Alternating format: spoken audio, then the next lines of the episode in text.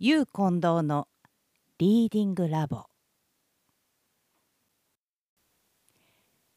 C の実。作。小川未明。田舎から来ているおたけのところへある日小包とそれと一緒に小さな妹からの手紙が届きました。小包を開けるとお母さんのこしらえてくださった羽織と袋に入れたシイの実が出てきました。おたけは次に妹のよこした手紙を開いてみると「今年も神社の森のシイの実がたくさん落ちたから拾いに行きました」弟をおぶって拾うのだから他の子のように余計に拾えなかったので残念です。去年は姉さんとたくさん拾ったのを思い出して今頃姉さんはどうしていなさるだろうと思っています。おたけは読むうちにだんだんお母さんや妹のことなどが思い出されて涙が目に浮かんできました。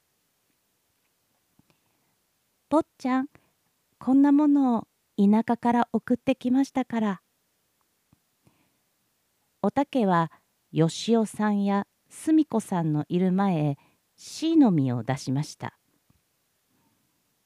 どんぐりを送ってきた？とよしおさんは珍しがりました。C の木の実でございます。まあ、これが C の木の実なの？と、すみこさんも目を見張りました。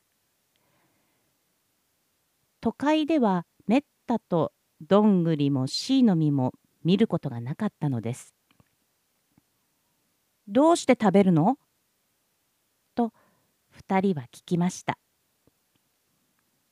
生でも食べられますがいって食べるとおいしゅうございます。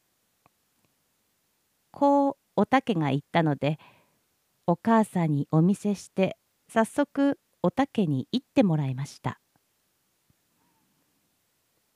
あくる日よしおさんはシイの実を少しばかり紙に包んで学校へ持って行きました。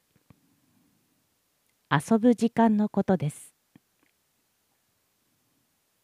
竹中くん、いいものをあげようか。と、よしおさんが言いますと、よしおくん、僕にも送れよ。と、2、3人、周りに寄ってきました。これはうまいよ。と、よしおさんは隠しから C の実を出して、自分がまず一つ殻を破って食べてみせてから、みんなに少しずつ分けてやりました。これ何の木の実だい？よしおくんどんぐりみたいだね。まあ食べてごらんよ。食べられるんだね。君どんぐりの実を食べるとつんぼになるって言うぜ。つんぼでない。推しになるって言うんだろう。推しになったらたまらんな。みんなは口々にこんなことを言って笑っていましたが、よしおさんが平気で食べているのを見て安心したものか、めいめいが殻を破って食べました。うまいもんだね。これ何の実なのと竹中が聞きました。よしおくん何の木の実？と織田が聞きました。みんなが都会で生まれてこの木の実の名を知らなかったのです。どんぐりの実さとよしおさんが笑って答えるとみんなは目を丸くしました。その中でも一番神経質な織田は顔の色を変えてしまいました。おい冗談じゃないぜ。僕たちみんな推しになったりつんぼになったらどうするんだい？ひょうきんな高井が言いました。またみんなは思わず笑い出しました。安心せよ。C の木の実だから。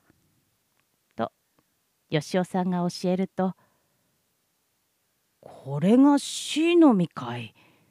なかなかうまいもんだね。ヤシヤくんもっと送れよ。もうここにないから明日また持ってきてあげるよ。まだうちにあるんだね。たくさん持ってきておくれよ。みんなが晴れ晴れした顔をしてこんなことを言っている時鐘が鳴りました。その晩吉尾さんはお母さんに連れられて暮れの町へ出かけました。